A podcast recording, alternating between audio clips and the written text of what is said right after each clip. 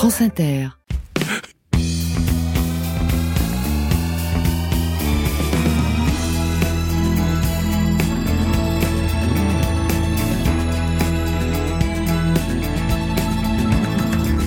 Bonjour à toutes et à tous, soyez les bienvenus dans Grand Bien vous fasse. Et ce matin, on s'intéresse aux bienfaits des fruits à coque, amandes, noix, noisettes, pistaches, mais également aux cacahuètes qui sont arrangées dans la catégorie des légumineuses.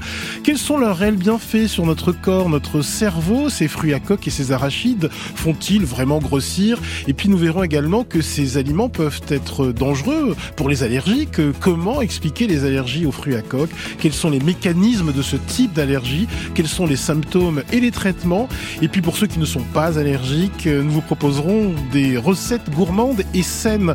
Nous attendons toutes vos questions sur les fruits à coque et les arachides au standard et sur WhatsApp au 01 45 24 7000 sur l'appli France Inter et sur la page Facebook de Grand Bien vous fasse. Bonjour docteur Adrien Chaboche. Bonjour Ali. Bande annonce de votre chronique médicale.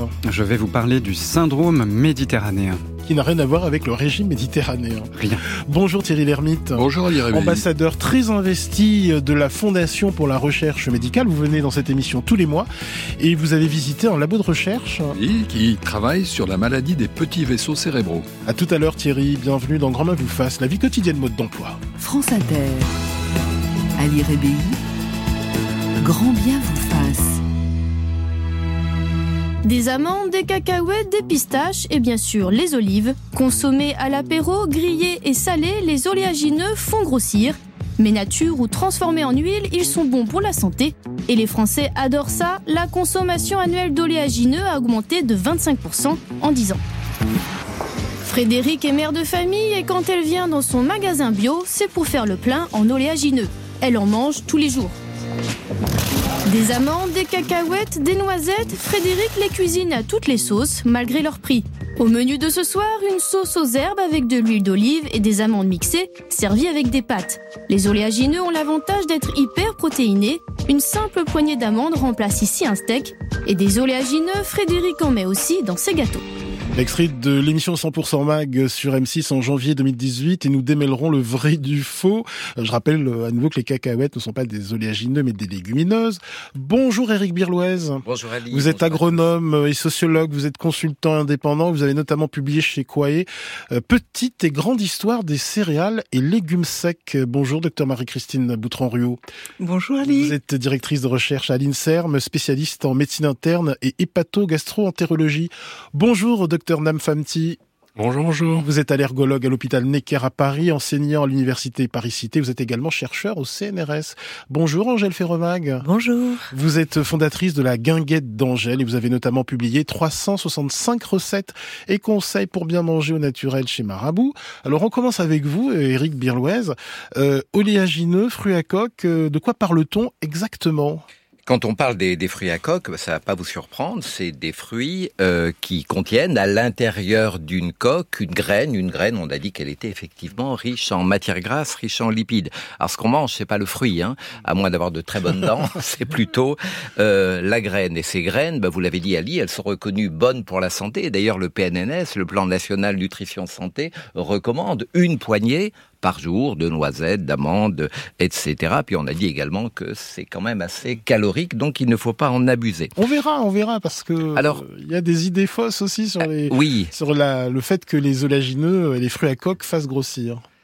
Alors la liste que l'on peut disons la plus la plus courante que l'on fait évidemment c'est la noix. Il faut pas oublier la noix de cajou qui en fait est aujourd'hui encore la première, le premier fruit à coque le plus produit dans le monde. Et puis on a les amandes, on a les pistaches, on a les noisettes. Et puis quand je parlais des noix, il y a la noix commune et la noix de cajou, mais également la noix du Brésil, la noix de macadamia, la noix de pécan qu'on qu'on connaît quand on est gourmand de, de chocolat. Avec du chocolat. Attention, fruit, à, glace, coque, fruit à coque n'est pas une classification agronomique. Hein. Non, non, hein, c'est quelque chose d'assez euh, pratique. Et d'ailleurs, vous le disiez, on met euh, l'arachide, on pourrait dire, bah, c'est un fruit à coque. Il y a une coque, enfin, qui est la gousse sclérifiée, à l'intérieur de laquelle on va trouver des graines qui contiennent quand même un peu de matière grasse, malgré tout. Mais c'est une légumineuse. Euh, alors, on a aussi le soja, qui est un oléoprotéagineux, parce que ça contient évidemment des matières grasses, mais également des, des protéines. Et puis il y a les oléagineux qui ne sont pas des fruits à coque, et là qui sont évidemment très nombreux. Toutes ces plantes dont on va extraire de l'huile, euh, on peut aller des pépins de raisin aux courges, au lin, au Colza. coton, au colza, oui, au tournesol, euh, bien évidemment, euh, etc., etc. Dans quelle partie du monde a-t-on cultivé les premiers euh, fruits à coque, euh, les premiers amandiers, les premiers noyers, Oui, euh, alors les euh, premiers bah, noisetiers? Bon, alors si on parle du, du noyer, par exemple, on a un arbre qui est euh, bah, qui avait à l'état sauvage une assez grande euh, étendue, donc un très large berceau qui allait, on va dire grosso modo, de l'ouest de la Chine contrefort de l'Himalaya jusqu'à la Turquie, hein, donc euh, finalement de l'Himalaya jusqu'au Caucase, en passant par l'Asie euh, euh, centrale. Vous me parliez du euh, le noisetier, par exemple. Le noisetier, alors ça c'est un arbre qu'on connaît bien puisque c'est un arbre de nos régions euh, tempérées. Alors on dit noisetier, mais on dit aussi dans certaines régions le coudrier ou l'aveline pour parler de la noisette.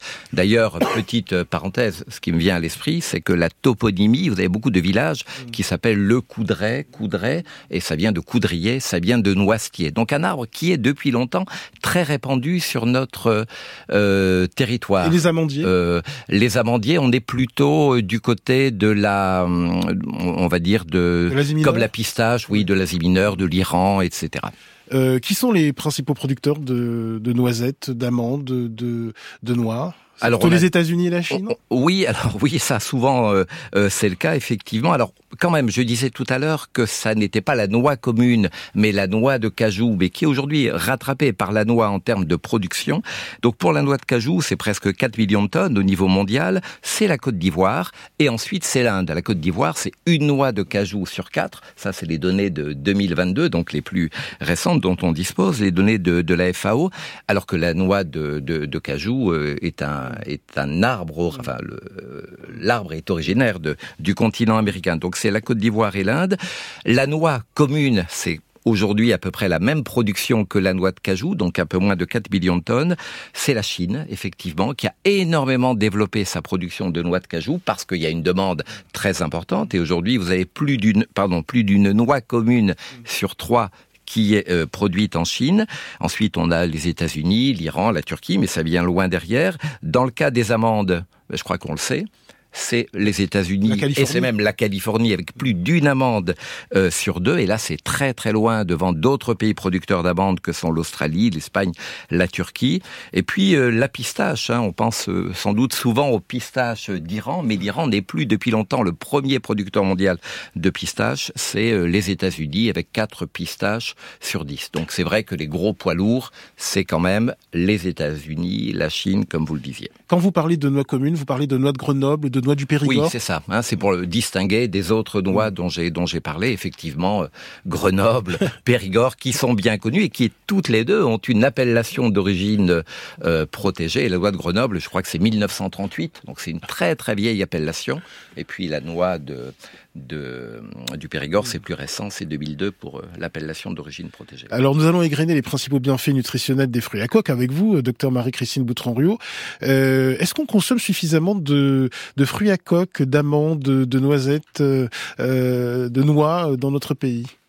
Euh, non, pas du tout, Mm. puisque on considère qu'à peu près, euh, en moyenne, moins de 5 grammes par personne. Moins de Alors- 5 grammes? Oui, et par jour? Et par jour, alors que la recommandation, c'est à peu près une poignée, c'est-à-dire autour de 25 grammes. Alors en termes de macronutriments, euh, les fruits à coque sont une source très importante de lipides. Mais de quels lipides s'agit-il? Alors, on va démarrer du coup cette connaissance de l'ensemble des graisses qui composent notre corps et qui sont tous importants. Ce qui est important de bien comprendre, c'est qu'il n'y a pas les bons et les méchants, mais que chacun doit être mis à sa place. Donc, euh, pratiquement tous sont pauvres en graisses saturées et c'est une bonne chose parce que notre alimentation occidentale est beaucoup trop riche en graisses saturées, les graisses saturées qui viennent de- des produits animaux. hein.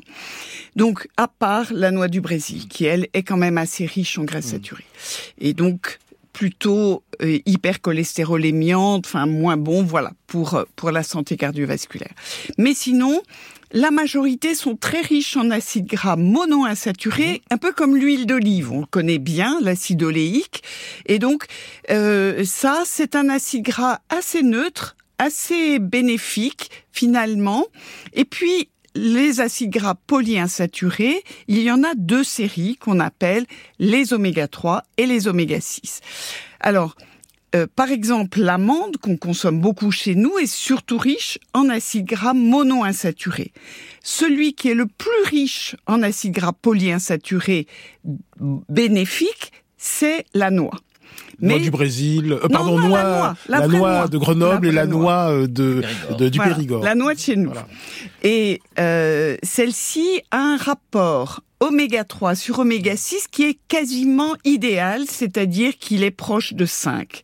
C'est ce rapport qu'on devrait avoir. Le problème là aussi dans notre alimentation occidentale, c'est qu'on mange beaucoup trop d'oméga 6. C'est pour ça que les autres noix qui sont un peu riches en oméga 6, eh bien, et notamment aussi la cacahuète qui va être euh, quand même assez riche en oméga 6, il ne faut pas en abuser parce que on a déjà en principe en oméga 6 qu'il faut. Alors quels sont les bienfaits des lipides que l'on retrouve donc dans les noix du Périgord, de Grenoble, dans les amandes, euh, bienfaits prouvés euh, selon les études scientifiques euh, sur la santé cardiovasculaire ou bien sur le diabète de type 2 Qu'est-ce qu'on sait exactement? Alors, ce qu'on sait, c'est que les acides gras oméga 3 vont plutôt entraîner des aspects anti-inflammatoires dans l'organisme. Donc, même au-delà de la santé cardiovasculaire et euh, du diabète, il y a des effets aussi sur la cognition, il y a des effets sur la fonction rénale, il y a des effets sur le risque de cancer. Donc, ce sont des effets qui sont plutôt bienfaisants. Et puis, sur le plan cardiovasculaire, il va y avoir une diminution de l'agrégation des plaquettes, donc une diminution du risque de faire des caillots dans le sang. Euh, les oméga 6 sont plutôt pro-inflammatoires. Alors, encore une fois, il n'y a pas les bons et les méchants. Les phénomènes inflammatoires sont utiles ils nous permettent de nous défendre. Mais c'est quand ils deviennent excessifs, c'est ce qu'on va appeler l'inflammation chronique de bas grade, et c'est plutôt ce qu'on a avec un régime occidental, eh bien, on va faciliter un certain nombre de maladies chroniques. Donc, c'est le rapport entre les deux qu'il faut vraiment retrouver. Et sur la teneur en fibres de ces fruits à coque alors, ils sont très intéressants parce que euh, notre alimentation occidentale est insuffisamment riche en fibres. Et les fibres, j'en ai souvent parlé, c'est la santé de notre microbiote qu'il faut bichonner. Alors, l'avantage des fruits à coque, c'est que dans l'amande elle-même, il y a surtout des fibres solubles qui vont favoriser certains types de microbiote et d'autres, et dans l'enveloppe, plutôt des fibres insolubles qui seront meilleures, par exemple, pour le transit. Donc, quand on a le fruit entier, c'est idéal. Euh, grande question fondamentale, euh, docteur Boutron-Ruot, est-ce que les amandes, les noix, les noisettes, est-ce que ça fait grossir? Je connais beaucoup de gens autour de moi qui n'en mangent pas beaucoup de peur de prendre du poids. Alors, il n'y a pas d'effet magique, c'est-à-dire qu'il n'y a rien qui fait grossir c'est surtout là encore, dans la façon dont on les consomme. Le gros avantage de, justement à cause de la richesse en acides gras, en protéines et en fibres, c'est qu'ils vont avoir un effet, ce qu'on appelle satiétogène, c'est-à-dire qu'ils vont augmenter la sensation de satiété. Donc, l'idéal, c'est par exemple de prendre une poignée en collation, en goûter dans l'après-midi. On a montré que ça réduisait l'apport du, dîner, on mange moins au dîner et donc on grossira moins. Quelles sont les vitamines et, minéraux que l'on retrouve dans les noix, les noisettes, les amandes? Il y a énormément de vitamines et minéraux. On va dire, par exemple, l'amande, c'est le calcium. C'est un apport non négligeable et surtout pour des gens qui ont du mal à manger des laitages, il faut manger des amandes, aussi de la purée d'amandes qui peut faire un espèce de substitut de laitage. Euh, il y a aussi une richesse importante en potassium. En, potassium, en magnésium, mais je voudrais insister aussi surtout sur euh, en phosphore aussi. Enfin bon, voilà, il y a, y, a, y a, énormément. Je voudrais insister sur quelques aliments phares euh, la vitamine E. Ah la vitamine E est un antioxydant très puissant et il va empêcher, alors c'est un grand mot, un gros mot, la peroxydation lipidique. La peroxydation lipidique, c'est que les acides gras, notamment les oméga 3, sont très fragiles. S'ils sont peroxydés, on va transformer quelque chose de bénéfique en une bombe atomique. Or, la noix, paradoxalement, elle en a de la vitamine E, mais pas tout à fait assez. C'est pour ça qu'il faut pas la laisser à l'air libre. Euh, Il vaut mieux la consommer euh, quand on vient de la casser.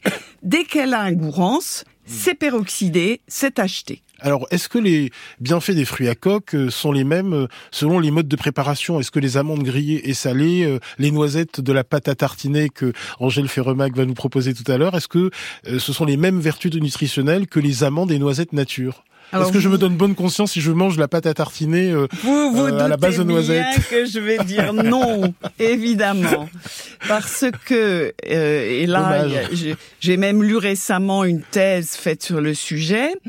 Plus on va chauffer, euh, donc c'est la torréfaction, hein, euh, ces, ces fruits à coque, plus on va abîmer les, les graisses, mais aussi les sucres, et faire ce qu'on appelle des composés néoformés Ah oui. qui sont pas du tout sympathiques, dont certains vont être cancérogènes, et d'autres, on va transformer les acides gras bénéfiques dont on a parlé en acides gras trans, qui augmentent la maladie cardiovasculaire. Angèle Ferremac, tout à l'heure, votre pâte à tartiner sera totalement saine et Bien gourmande. sûr, euh, saine et gourmande, on va pas faire torréfier les noisettes. Et je voulais juste ajouter que euh, moi j'adore faire tremper Ah oui. les, les oléagineux euh, pour enlever la peau le matin, donc on profitera pas des, des fibres insolubles. En revanche, on retrouve le goût frais, comme quand on vient de de- d'ouvrir une amande fraîche. Et je vous en ai mis d'ailleurs en dégustation. On dégustera ça tout à l'heure. Il est 10h23, l'heure de retrouver la chronique médicale du docteur Adrien Chaboche.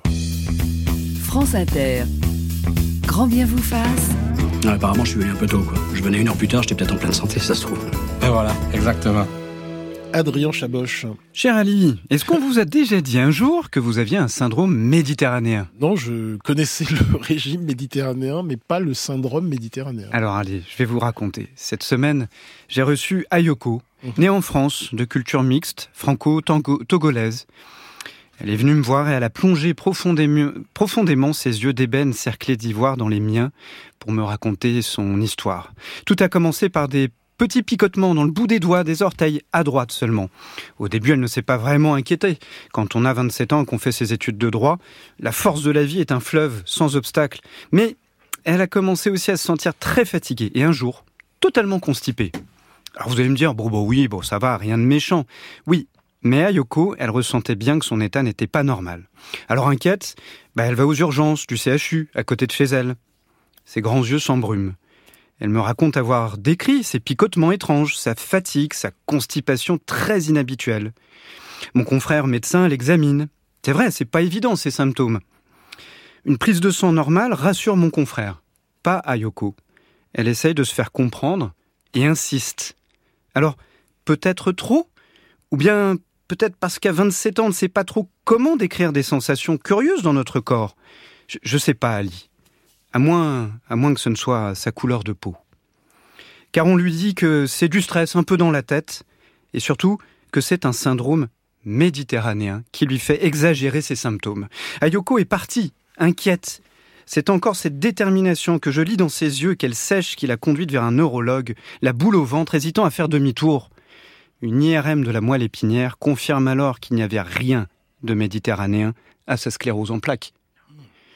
Le syndrome méditerranéen désigne une réelle posture médicale faite de stéréotypes culturels et raciaux qui vont pousser à considérer sérieusement que les personnes issues du continent africain exagèrent souvent leurs symptômes, les expriment soit trop fortement ou avec des descriptions irrationnelles, et donc de relativiser leur souffrance au risque parfois de passer à côté d'une maladie et toujours de manquer de respect.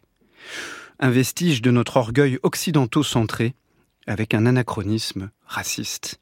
Je rappelle juste que le pourtour de la Méditerranée, c'est 427 millions de personnes, 7% de la population mondiale, un peu plus de 6 fois la France. Ni syndrome, ni méditerranéen, juste des humains qui s'expriment.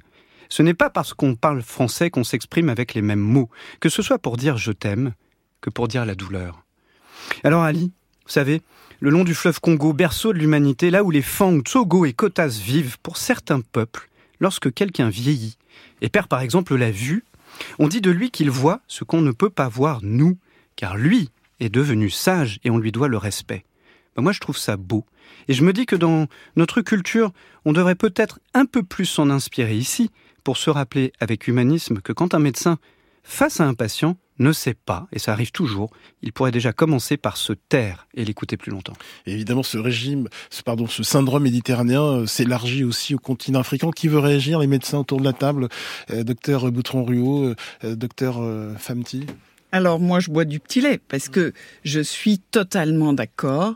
Je pense, moi j'ai la chance d'avoir eu des consultations très longues où je commence par leur histoire, où ils sont nés, comment, dans quelles conditions, dans quelles conditions de vie, comment est leur famille, etc. Et ça me permet de d'apprécier finalement la personne dans sa globalité et c'est seulement comme ça qu'on arrive à les soigner. Docteur Namfamti. Ben, merci infiniment pour ce témoignage et qui résonne. Oui, avant d'être allergologue, je suis euh, pédiatre et euh, effectivement euh, l'écoute, les, différents éléments, différentes cultures en fait, hein, c'est on peut pas avoir des, des bons symptômes si on n'est pas absorbé dans, dans la culture euh, de l'autre. Hein. C'est ce qu'on appelle aussi la médecine narrative hein, que nous a apporté euh, Rita Sharon des États-Unis, euh, de New York. Elle, elle nous dit bien cela. Donc bravo, merci infiniment pour cette histoire. Merci docteur Adrien Chaboche de nous avoir éclairé sur ce syndrome méditerranéen, une chronique à podcaster à partager sur l'appli France Inter. Dans quelques instants, on s'intéresse aux allergies, aux fruits à coque. Et pour ceux qui ne sont pas allergiques, nous proposerons de savoureuses recettes, dont une pâte à tartiner à base de noisettes, saine et gourmande. Ce sera juste après avoir écouté Prince, Raspberry Beret, un titre sorti en 1985, 10h28 sur France Inter.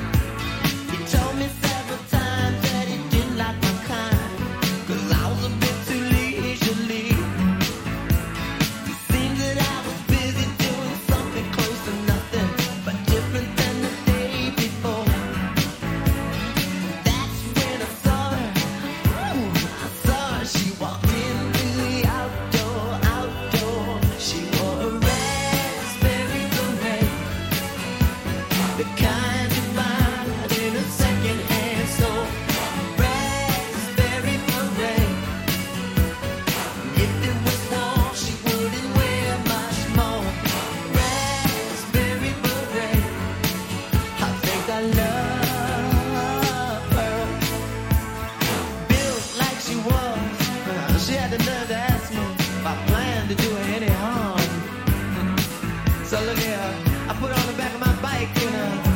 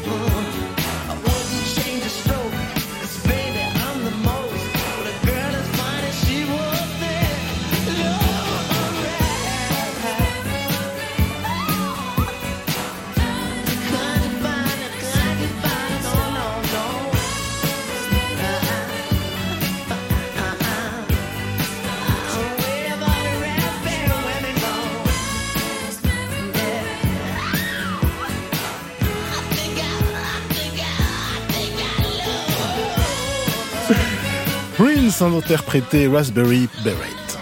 À quoi rêvent les amandes Grand bien vous fasse. Dans l'amandier, en robe verte, suspendues, prêtes à cueillir, nous songeons à notre avenir, la destinée nous est ouverte. Ali Rébéi. Princesse de la gourmandise, saura-t-on nous décortiquer, nous griller, nous sophistiquer en adorables friandises Sur France Inter. Un poème de 1948 diffusé sur euh, l'ORTF et consacré à l'amande. Et Thierry Lhermitte, vous vous régalez avec euh, la recette d'Angèle Ferromag hein? C'est très bon. Je disais, c'est un exercice de stoïcisme. J'attendais qu'on en parle pour le manger, mais j'ai eu le feu vert. Donc, euh, non, je me régale. Beaucoup, beaucoup de messages, Eric Birouez, je rappelle que vous êtes agronome et sociologue, sur euh, l'impact social et environnemental des noix de cajou et des amandes. Oui, alors tout à fait, parce que les noix de cajou, en fait, la plupart des noix de cajou arrivent en Inde pour être décortiquées. Ce sont les femmes qui font ce travail de décortiquage des noix de cajou. Le problème, c'est que ça libère des acides très puissants.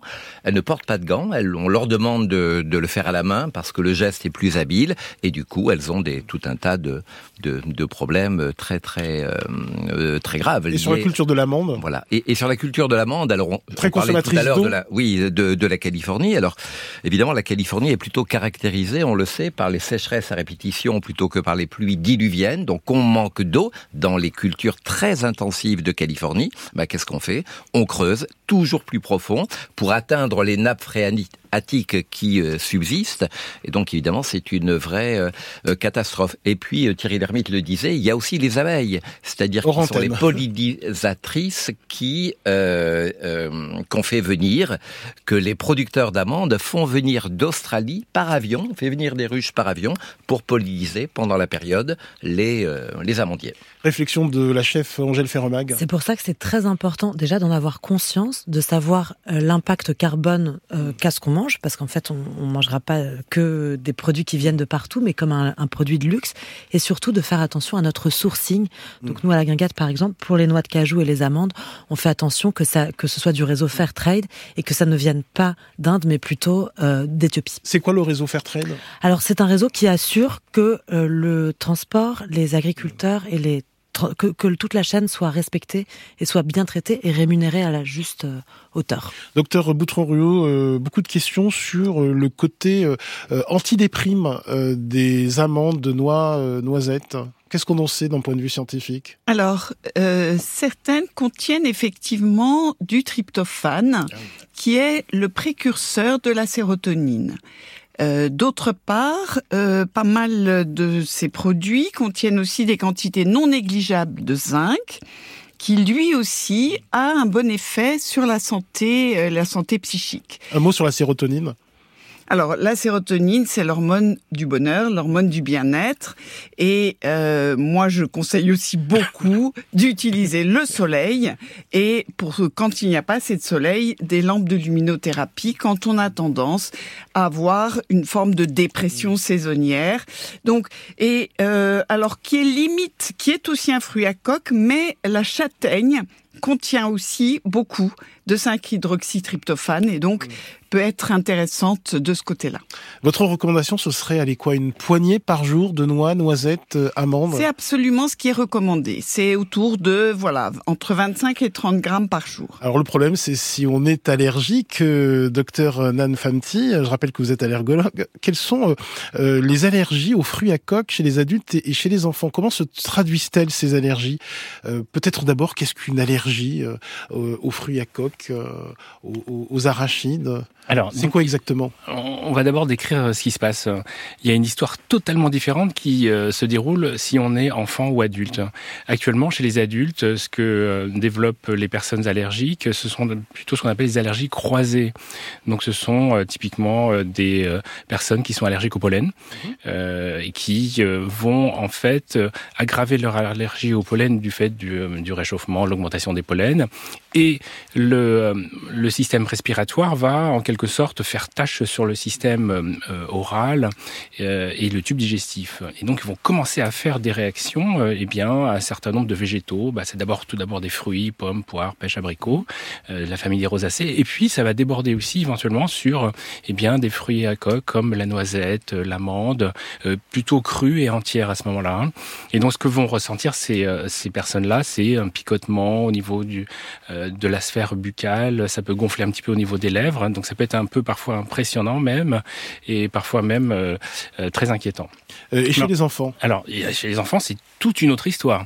Et là, en revanche, ces allergies que vont développer les enfants peuvent être vraiment dangereuses et aller jusque ce qu'on appelle le choc anaphylactique, c'est-à-dire une réaction qui peut engager le pronostic vital, c'est-à-dire mor- mortel. Alors quel est l'allergène qui provoque une allergie euh, chez l'enfant Alors c'est très variable parce que euh, en fait le mécanisme c'est une sorte de rendez-vous raté entre euh, le système immunitaire de tolérance hein, de l'enfant et son environnement. Euh, donc euh, ceci est aussi dû à une sorte de porosité des barrières, euh, qu'elles soient au niveau de la peau, des voies respiratoires ou du tube digestif, associé à un système immunitaire un peu chatouilleux, un peu paranoïaque, si on peut dire. Et ce rendez-vous raté va déclencher des allergies. Il s'agit donc d'une réaction inappropriée du système immunitaire en réaction à l'exposition à une protéine allergène présente dans la graine des fruits à coque, pour le dire vite. Alors pour prendre un exemple, typiquement, ce qui se passe par exemple pour l'arachide, la, la cacahuète, c'est que eh bien le bébé euh, dans les bras de ses parents est euh, soumis à une contamination de son environnement, par exemple du beurre de cacahuète, ou alors à l'apéro, les parents euh, mangent des cacahuètes. Et alors bien sûr, on lui en donne pas. Et donc, euh, euh, ce rendez-vous raté dont je parlais, c'est que la protéine euh, de l'arachide de la cacahuète n'arrive pas eh bien dans sa bouche pour euh, mettre en place de la tolérance immunitaire.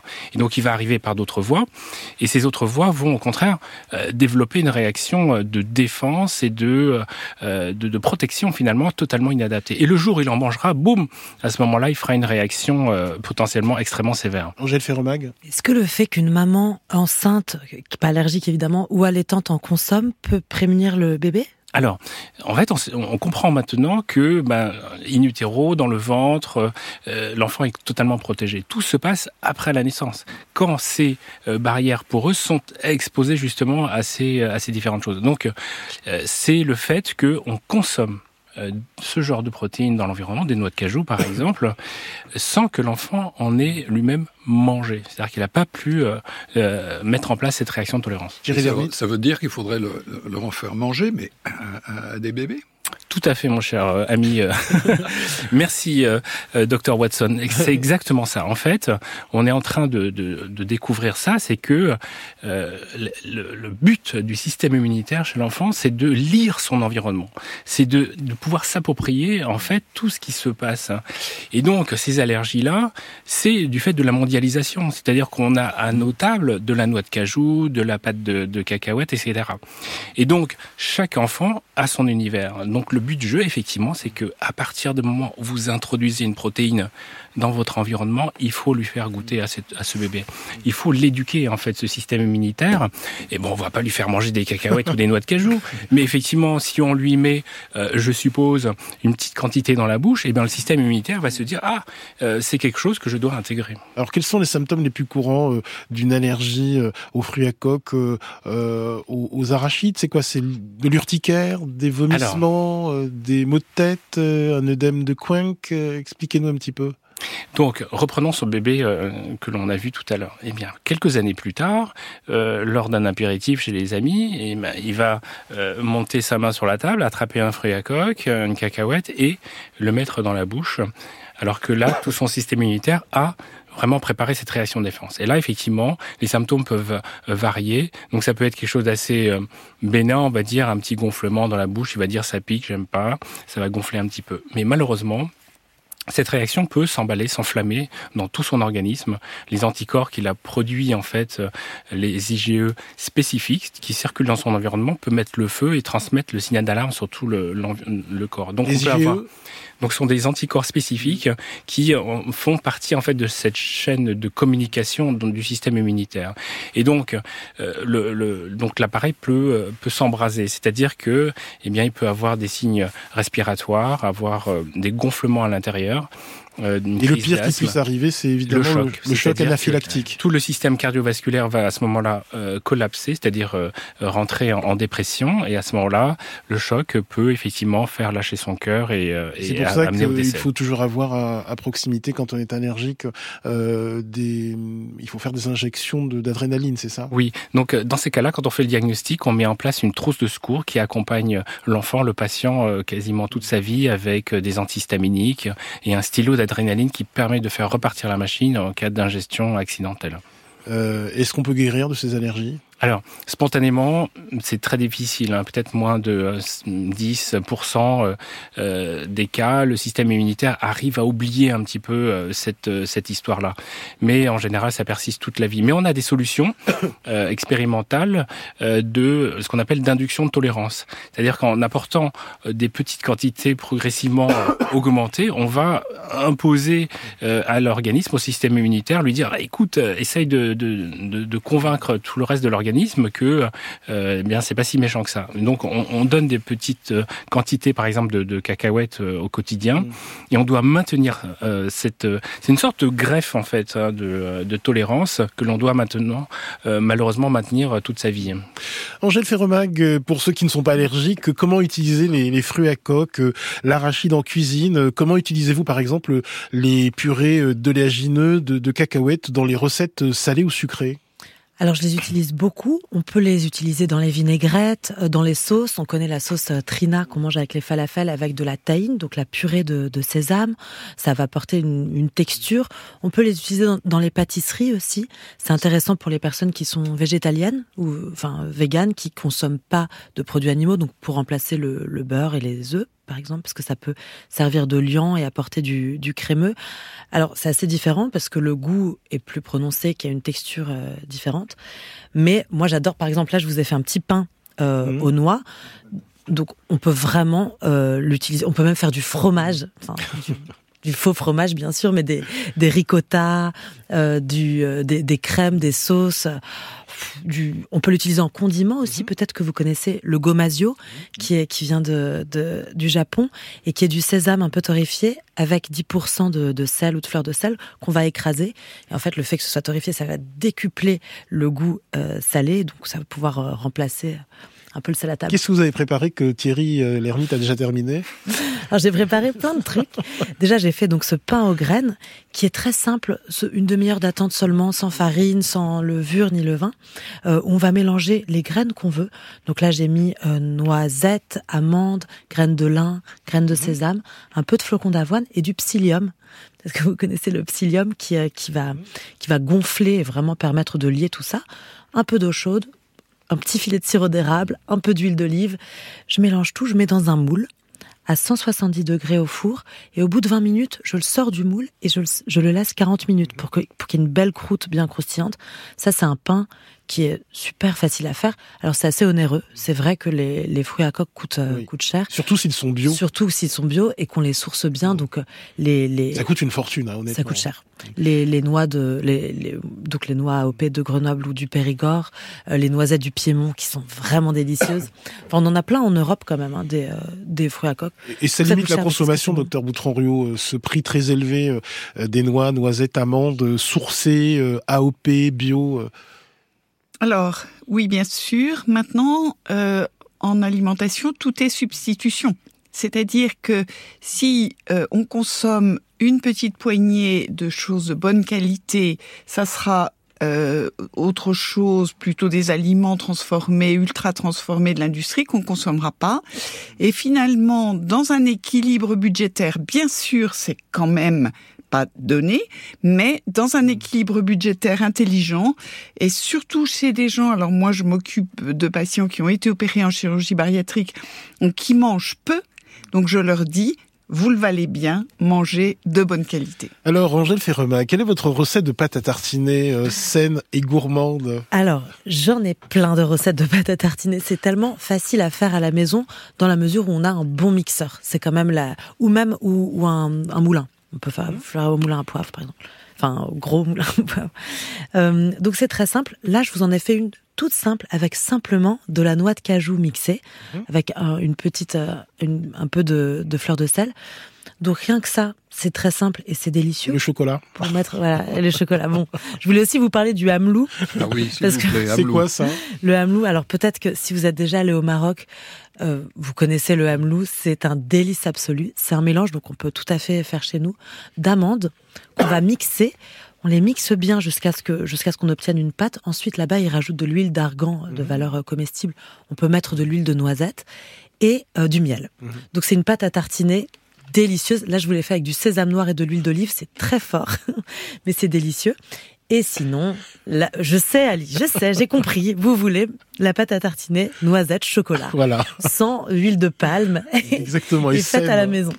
Alors, pour cette recette, on peut faire torréfier les noisettes. Vraiment, ça ajoute un goût délicieux. Mais en effet, on va altérer euh, les, valeurs nutritionnelles, notamment du, gras. Si vous les faites torréfier, vous mettez 150 grammes de noisettes au four à 160 degrés. Et quand elles sont un peu torréfiées, vous allez voir la peau part toute seule. Donc moi, je les mets dans un torchon. Je mélange un peu comme ça avec le torchon. La peau part toute seule. Ou alors vous ne les faites pas torréfier. Vous les mettez dans votre mixeur. Vous ajoutez 75 grammes de chocolat fondu. Un peu, moi je mets un peu ou de l'eau ou du lait végétal. Pourquoi pas du, euh, du lait de noisette, Noisette ou d'amande. Euh, un peu de sucrant. Donc vous pouvez mettre sirop d'agave, sirop d'érable, miel, sucre, comme vous voulez. Je rajoute du cacao amer, c'est pour ça que vous avez ce goût euh, un peu fort, et une pincée de fleur de sel. Vous, le, le secret, c'est de mixer, d'avoir un mixeur qui tient le coup. Et Pendant combien de temps à peu près? bah, pff, ça dépend vraiment du mixeur. Moi, je, je conseille une dizaine de minutes, mais il faut couper, mélanger souvent Ouais. et re. Et c'est pour ça que le lait végétal, dès lors qu'on ajoute du lait végétal, on pourra le conserver un peu moins. On le fait à l'œil en fait. On le fait à l'œil. Voilà. Et pareil pour le sucre, pour le sucrant, n'en met pas beaucoup. pour le sucre. Moi, je mets une cuillère à café, mais Ouais. vous pouvez. euh, Le sucre de fleur de coco, sirop d'agave. Exactement. euh, Exactement. Pas mal Plus le, le sucre est liquide, donc par Ouais. exemple le sirop d'érable, plus ça facilitera le, le mixage. Comment bien choisir euh, sa purée d'oléagineux euh, ou sa purée d'arachide? On essaye d'acheter des purées qui sont exemptes d'additifs, euh, de colorants. Ça, c'est l'idéal. De toute façon, quand on achète nos oléagineux, l'idéal, c'est de les acheter purs, bruts. Pas, pas torréfiés, pas salés, euh, pour qu'on profite donc de, de toute leur qualité. Et c'est pareil pour les huiles et pour les purées. On les choisit crus ou première pression à froid, mais pas torréfiés. Et alors, vous savez, parfois, on voit que ça tranche. Dans les magasins bio, on voit qu'il y a l'huile au-dessus. C'est pas très pas grave. grave. Il pas suffit de remuer, euh, notamment. euh, moi, j'utilise pas mal de purée d'arachide, euh, 100% euh, arachide, pour faire des cookies euh, avec des pépites de chocolat, évidemment. C'est délicieux, les granolas aussi avec, Très très bon. On peut utiliser ça, n'est-ce pas, Marie-Christine Boutron-Rio hein Vous, Je vous suis validez aussi. Le médecin valide, c'est très bien. Allez, dans un instant, l'intervention de Thierry Lhermitte, euh, ambassadeur de la Fondation pour la recherche médicale. Ce sera juste après avoir écouté Lynn qui interprète J'aime pas le goût. Mm,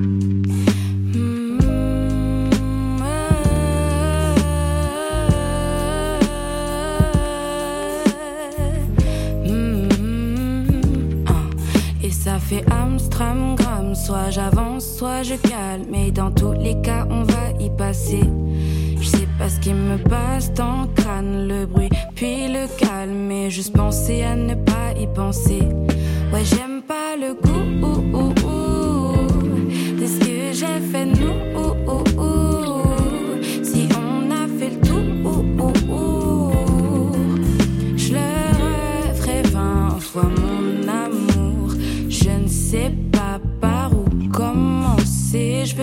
que ça termine.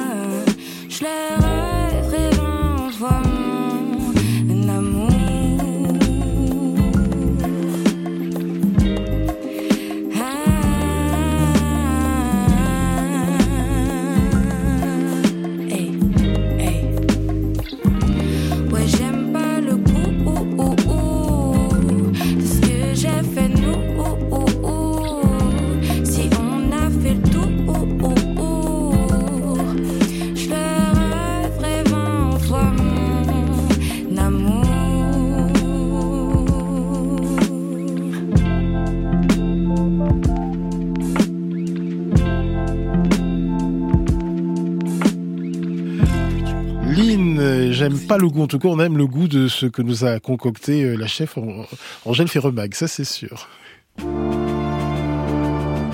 Alors Thierry Lhermitte, euh, vous représentez la Fondation pour la recherche médicale. Chaque mois, vous vous rendez dans un laboratoire de recherche. Vous êtes rendu à Bordeaux ce mois-ci pour rencontrer l'équipe de la professeure Stéphanie Debette. Elle est neurologue au CHU de Bordeaux et dirige le centre de recherche sur la santé des populations de Bordeaux euh, qui comporte 10 équipes de recherche. L'équipe qu'elle co-dirige, épidémiologie moléculaire des troubles vasculaires et cérébraux, étudie en particulier la maladie des petits vaisseaux cérébraux.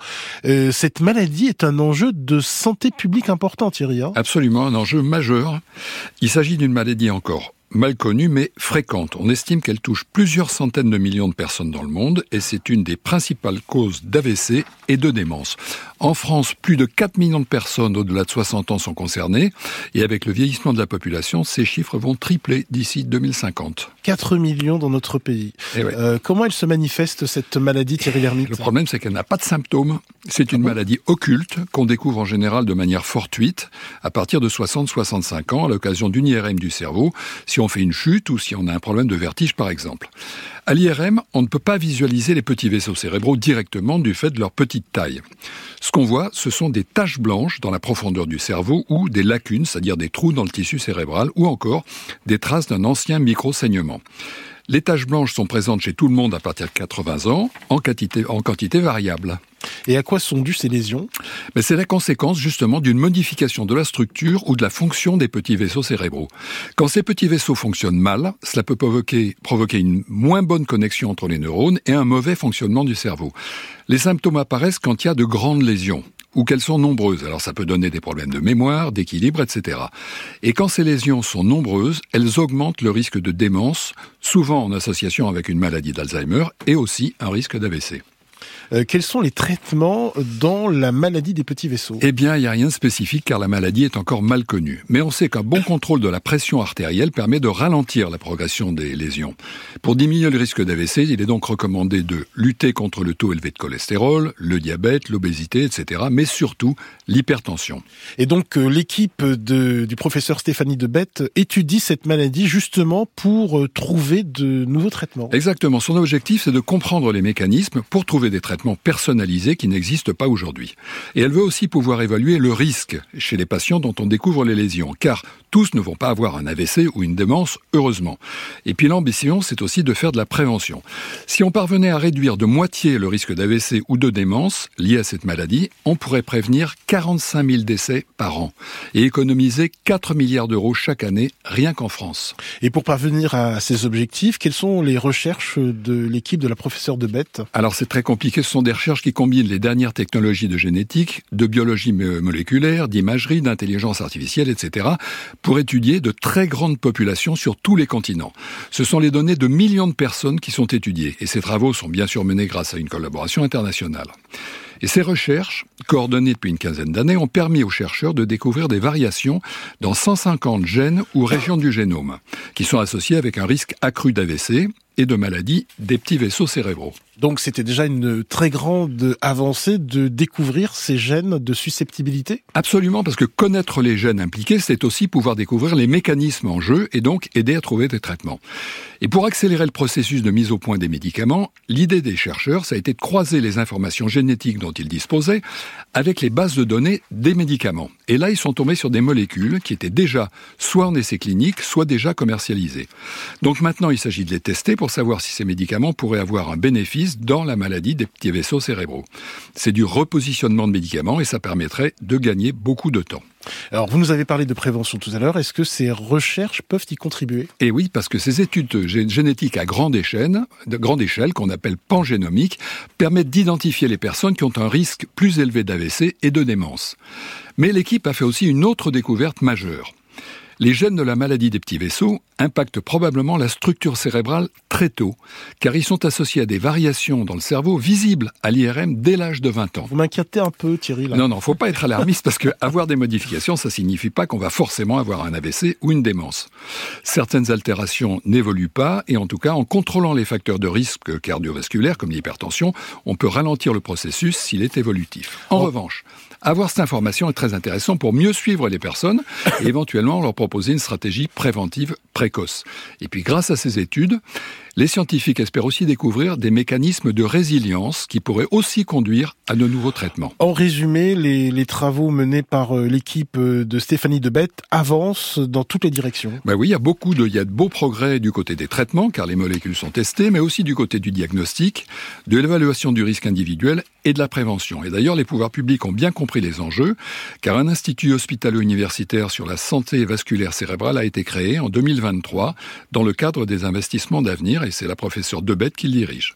Donc le programme pour les dix prochaines années est très ambitieux. C'est détecter précocement la maladie cérébrale vasculaire, prévenir la survenue, la survenue des AVC et la démence, développer des traitements personnalisés et réduire les inégalités en matière de santé vasculaire cérébrale sur notre territoire, mais aussi dans le monde. Et comment aider la Fondation pour la recherche médicale? Je rappelle que votre chronique a été visée par euh, la, professeure de Bête. Oui, heureusement. euh, euh, comment donner? Ben, C'est facile sur frm.org par Internet et en, en envoyant, si vous voulez mettre 10 euros qui seront prélevés sur votre facture téléphonique, vous envoyez le SMS don DON au 92 300. 92 voilà. 300 pour aider la formidable fondation pour la recherche médicale. Tiens, une dernière question sur notre sujet du jour. Euh, Marie-Christine Boutron-Ruot, euh, euh, vous recommandez de manger donc une poignée d'amandes, de noix, de noisettes, mais évidemment non grillées et non salées, hein, on le rappelle Absolument. De préférence, c'est voilà le plaisir aussi d'apprendre à croquer et, euh, et à mastiquer voilà. longuement. Et avec ou sans la peau, beaucoup de questions reviennent avec. sur. euh, De préférence avec, comme je le disais tout à l'heure, ce ne sont pas les mêmes fibres que l'on trouve à l'intérieur et sur l'enveloppe. Donc euh, la combinaison des deux, c'est optimal parce que ça va jouer aussi les fibres, c'est très important pour un pour notre microbiote et pour prévenir toutes les maladies chroniques, dont le diabète. Merci beaucoup, euh, Angèle Ferremag. Merci d'être venue euh, ce matin, Mar Angèle Ferremag de la Guinguette d'Angèle. Merci, docteur Marie-Christine Boutron-Ruot. Merci, Eric Birlouez. Merci d'être venu. Et merci, docteur Nam Famti.